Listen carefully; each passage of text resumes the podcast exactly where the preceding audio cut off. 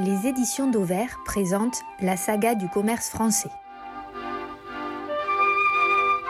Une histoire du commerce de 1852 et Aristide Boussicot aux années 2000. Un livre coécrit en 2004 par Frédéric Carluère Loussoirne et Olivier Dauvert, lu par Olivier Dauvert. Chapitre 13 1971 les nouvelles galeries ouvrent leurs agences de voyage.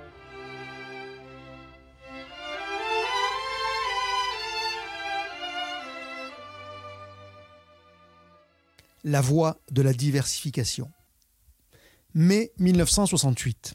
Les étudiants rêvent bruyamment d'une nouvelle révolution, une révolution des esprits. La société de consommation est vilipendée, la jeunesse se cherche un nouvel idéal moins terre à terre. Depuis 20 ans, la France consomme, s'équipe, s'enrichit, mais la France s'ennuie. L'augmentation du pouvoir d'achat ouvre de nouvelles perspectives. Les Français veulent s'amuser, voyager, bref, s'évader de la vie quotidienne. Sous les pavés la plage, lit-on alors sur les murs de Paris. Des aspirations d'autant plus légitimes que les Français ont davantage de temps libre. D'ailleurs, signe des temps, en 1969, la durée légale minimale des congés payés pour les salariés est portée de 3 à quatre semaines. Pour les professionnels du tourisme, le potentiel du marché est gigantesque. À l'époque, moins d'un Français sur deux part en vacances, un luxe encore réservé aux catégories les plus aisées. En 1963, 87% des cadres supérieurs, professeurs et professions libérales partent en vacances, contre moins d'un ouvrier sur deux et 12% seulement des exploitants et salariés agricoles. Tout reste à faire pour les marchands de rêves à condition toutefois de démocratiser les vacances. Au début des années 70, seuls 3,5% des Français poussent la porte d'une agence de voyage traditionnelle pour organiser leurs déplacements. Et 80% des Français déclarent n'avoir jamais pris l'avion. C'est à cette nouvelle clientèle, peu ou pas travaillée par les agences classiques, que va s'attaquer le grand commerce. En 1969, les nouvelles galeries se lancent dans l'aventure. Des bureaux de voyage sont ouverts dans leurs principaux magasins. L'exploitation en est confiée à des agences privées, certaines purement locales, d'autres d'envergure régionale ou nationale. Mais c'est l'échec. Les dirigeants des nouvelles galeries n'enterrent pas le dossier pour autant. Pour optimiser leurs chances de réussite, ils décident de créer leur propre structure centralisée, quitte à s'appuyer sur le savoir-faire de professionnels du secteur. Ce sera chose faite en 1971 avec la Soditour, une filiale entièrement dédiée à cette nouvelle activité. Euromarché, les vacances en tête de gondole. Installées à l'intérieur des magasins, les agences NG Voyage distribuent des produits conçus par une poignée de tours opérateurs. Airtour et Fram pour les moyens courriers, Jet Tour, Vacances 2000 et Exotour pour les longs courriers. La Soditour propose aussi quelques produits maison, des week-ends, des séjours pour collectivités, des excursions pour les retraités, des congrès. La filiale des Nouvelles Galeries s'intéresse aux formules délaissées par les agences de voyage classiques, comme les locations meublées ou les vacances itinérantes avec réservation multiple. Les prix pratiqués sont plutôt accessibles. La semaine à Bangkok, voyage compris, est proposée à partir de 1690 francs. Pour le Mexique, le premier prix s'affiche à 2100 francs. Le personnel a été recruté au sein du groupe et formé en conséquence. Pour les prestations les plus complexes, des professionnels plus expérimentés ont été embauchés. Fin 1973, le réseau NG Voyage compte déjà une soixantaine d'agences pour un chiffre d'affaires de 20 millions de francs. La démocratisation des voyages connaît une étape décisive en novembre 1978.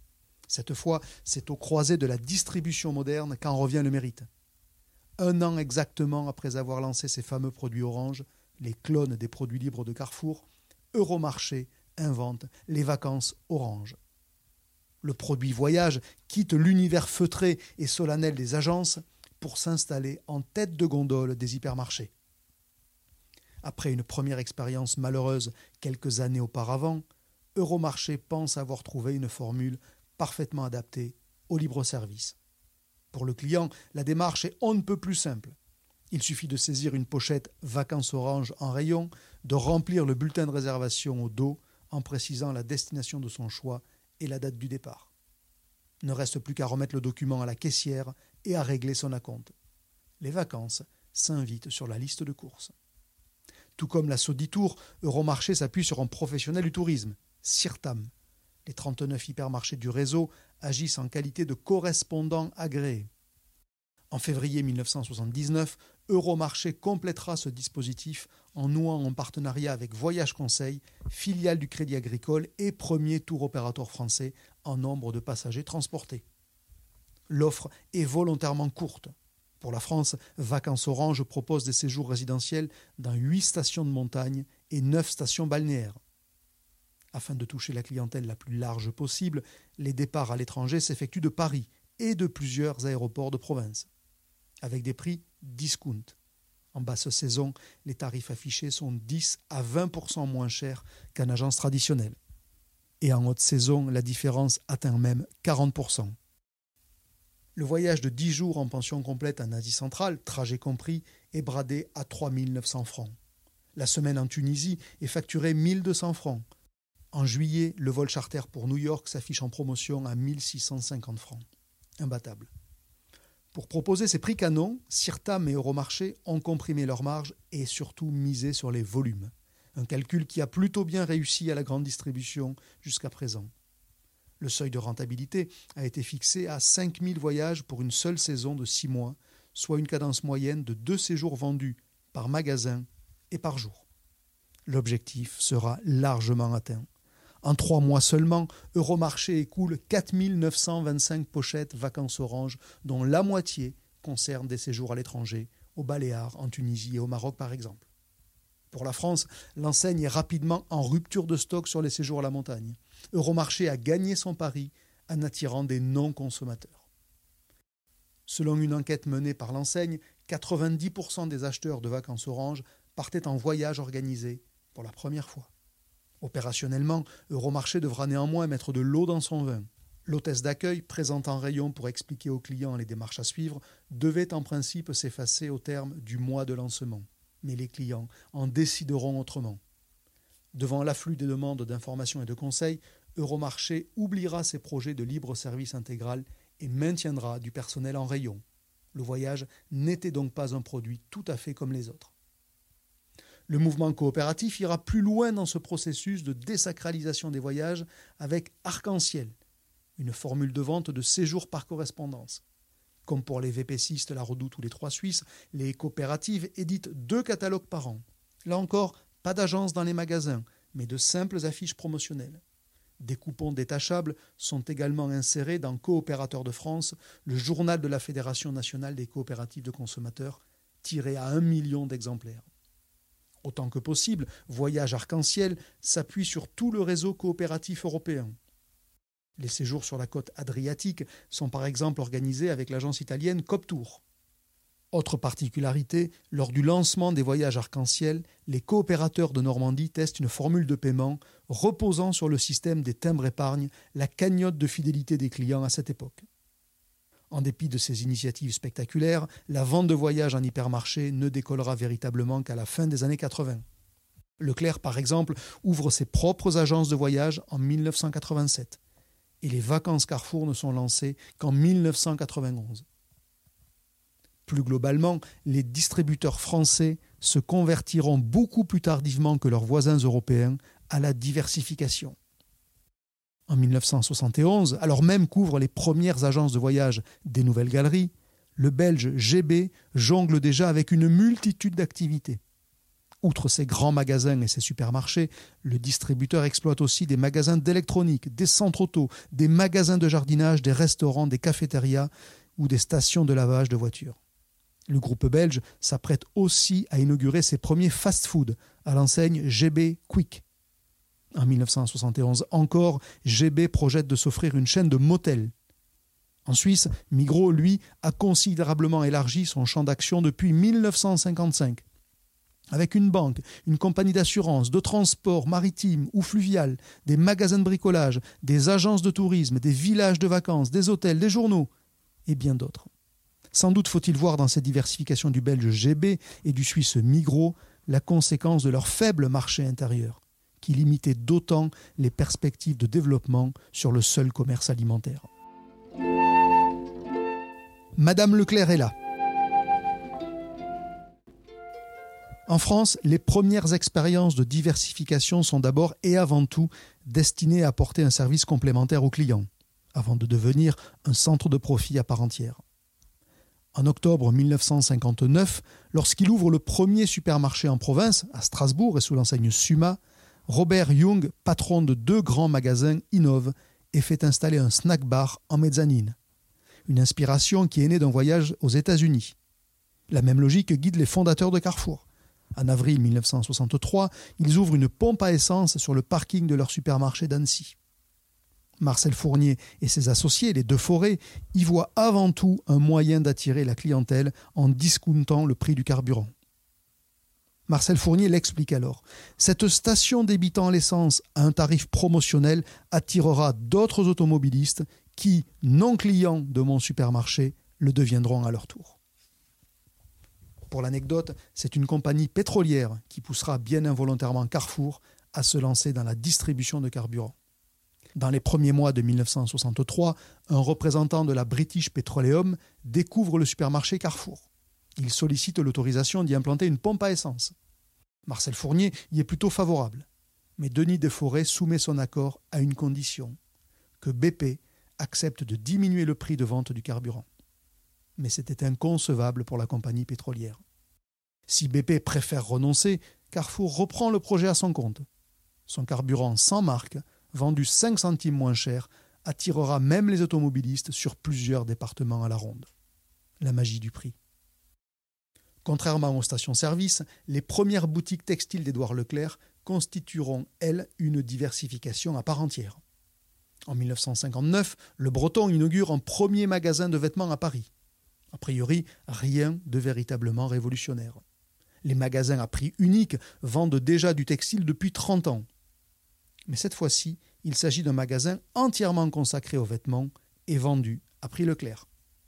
La démarche suscite d'ailleurs une levée de boucliers de la part des industriels, soutenue, sinon même poussée peut-être, par les chaînes de grands magasins. Le plus problématique, dira plus tard Hélène Leclerc, l'épouse d'Édouard Leclerc, était de trouver des fournisseurs. Elle était alors en charge de la branche textile du mouvement d'indépendants. Certaines marques, comme Lee Cooper par exemple, refusaient de nous livrer. J'allais dans les salons pour les convaincre, et même dans les usines. Comme je faisais des procès pour refus de vente, dès que j'arrivais sur un salon, ils s'inquiétaient, ils se glissaient le mot et se disaient Madame Leclerc est là. Fruit des batailles juridico-médiatiques menées au fil des décennies par les Leclerc père et fils contre les corporations de tout poil, la politique de diversification de l'indépendant ne prendra sa pleine mesure qu'à partir des années 80. En 1982, une première jardinerie Jardy Leclerc est créée à Thouars. Les lancements d'enseignes spécialisées vont ensuite rapidement s'enchaîner. Agri Leclerc, Bâti Leclerc en 1986, Voyage Leclerc en 1987, Brico Leclerc et le premier centre auto en 1988, puis ensuite la première boutique de parapharmacie, la première librairie en 1989. Bâti Bricot Jardy en 1992, l'espace culturel en 1994 et une parfumerie Une heure pour soi en 1998. Intermarché, le frère ennemi, collectionne lui aussi les enseignes. Bricomarché, 1979, Resto Marché, 1980, Station Marché, 1982, Véti Marché, 1986, Logis Marché, 1998 ou encore Espace-Temps en 2002, qui était alors la réponse des mousquetaires à l'espace culturel de Leclerc. Une profusion qu'Intermarché justifiera d'une formule lapidaire. Un homme, un métier, pour justifier qu'il y ait autant d'enseignes que de métiers. Diversification et fidélisation. Du côté des distributeurs intégrés, Casino sera l'un des plus entreprenants. En 1976, neuf ans après avoir ouvert sa première cafétéria à Saint-Étienne, le groupe stéphanois s'implante aux États-Unis pour y développer un réseau de cafétérias à l'enseigne CAF Casino. En 1978, le distributeur renforce sensiblement sa branche restauration.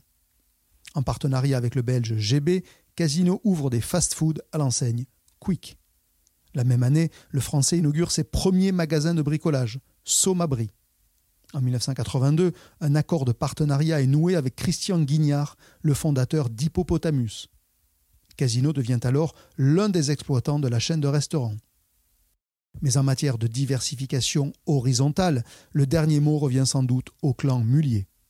Frère et cousin de Gérard Mullier, le fondateur d'Auchan, tenteront avec des fortunes diverses de suivre l'exemple du patriarche.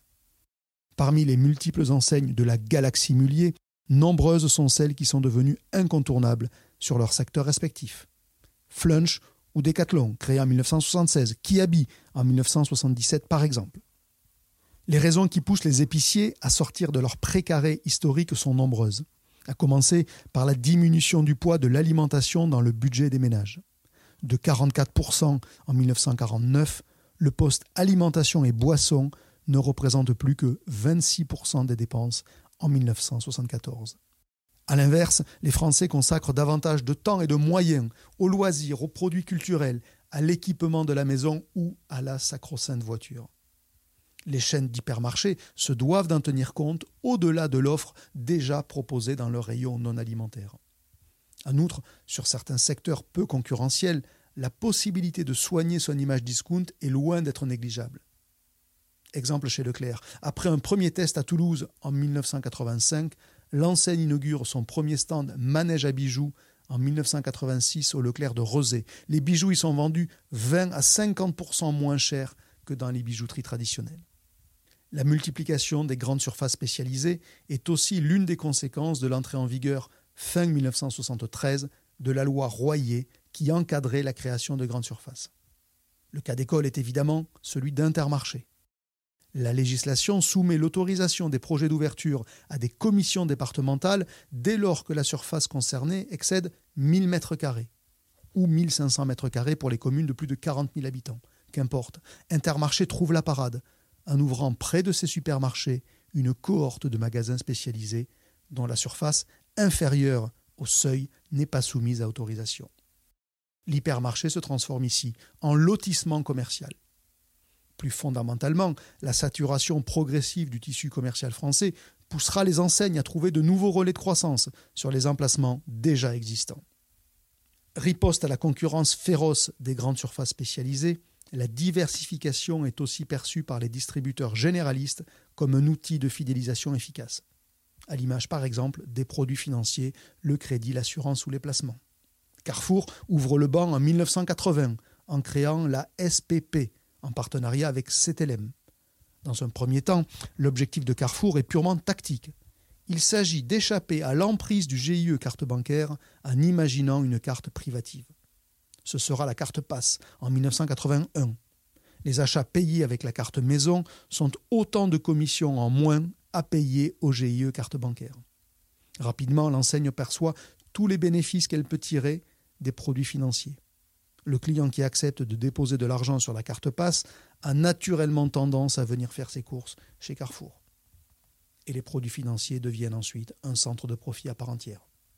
Suivent les assurances Carrefour en 1985, l'épargne libre en 1989. Et en septembre 2000, Carrefour franchit une étape symbolique en proposant aux porteurs de la carte passe un compte épargne rémunéré à 4%. Les enseignes concurrentes se jetteront aussi dans la bataille.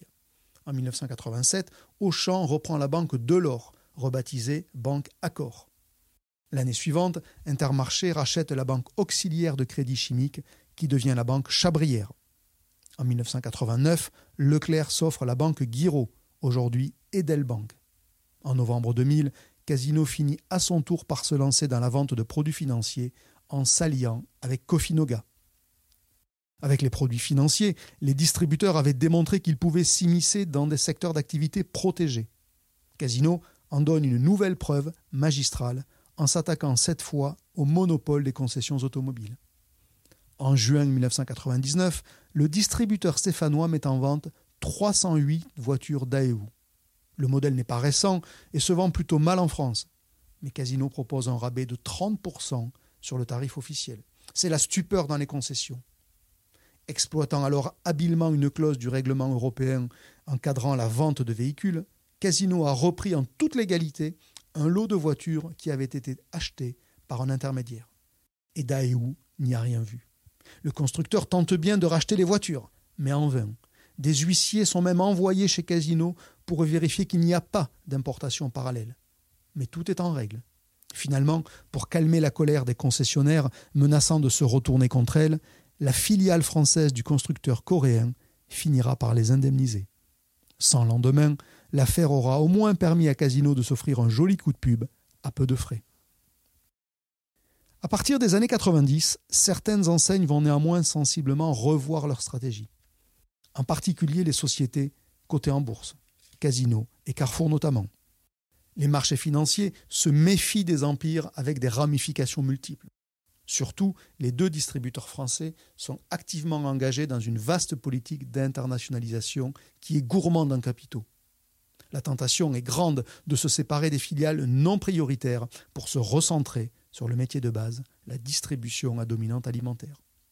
L'hypermarché, le navire amiral, commence aussi à souffrir de la concurrence grandissante des magasins de hard discount. Désormais, écrit Philippe Moati, directeur de recherche au Crédoc, la diversification s'opère dans le cadre de l'activité principale par le développement des rayons non alimentaires. En 1989, Casino vire de bord et opte pour le recentrage. En octobre, il revend les magasins de bricolage Obi à Castorama. En 1992, les participations du groupe dans le capital de France Quick et d'Hippopotamus sont cédées à GB et au groupe Flo. En 1998, enfin, le distributeur se déleste de ses centres auto au profit de Feu Vert. Carrefour suit la même voie au début des années 2000. Il cède Picard surgelé en 2001, revend ses centres auto, lui aussi à Feu Vert, puis ses magasins d'optique en France et en Espagne au groupe d'Alain Afflelou. En dépit de ces revirements, la diversification conserve toujours ses fervents supporters. En témoigne l'offensive menée par les Muliers dans le secteur de la presse grand public. En janvier 2004, Auchan lançait son propre magazine télé, TV Envie, qui était vendu en sortie de caisse. Encore plus fort, en mars 2004, le roi Merlin réussissait le tour de force de faire entrer dans les kiosques son magazine de décoration du côté de chez vous. Une première pour une revue destinée à promouvoir l'image d'une entreprise aux grandes dames des éditeurs de presse. La profession aura même tout fait pour barrer la route au vilain petit canard. Mais le bras de fer juridique a tourné en faveur de Leroy Merlin. Un nouveau bastion venait de tomber.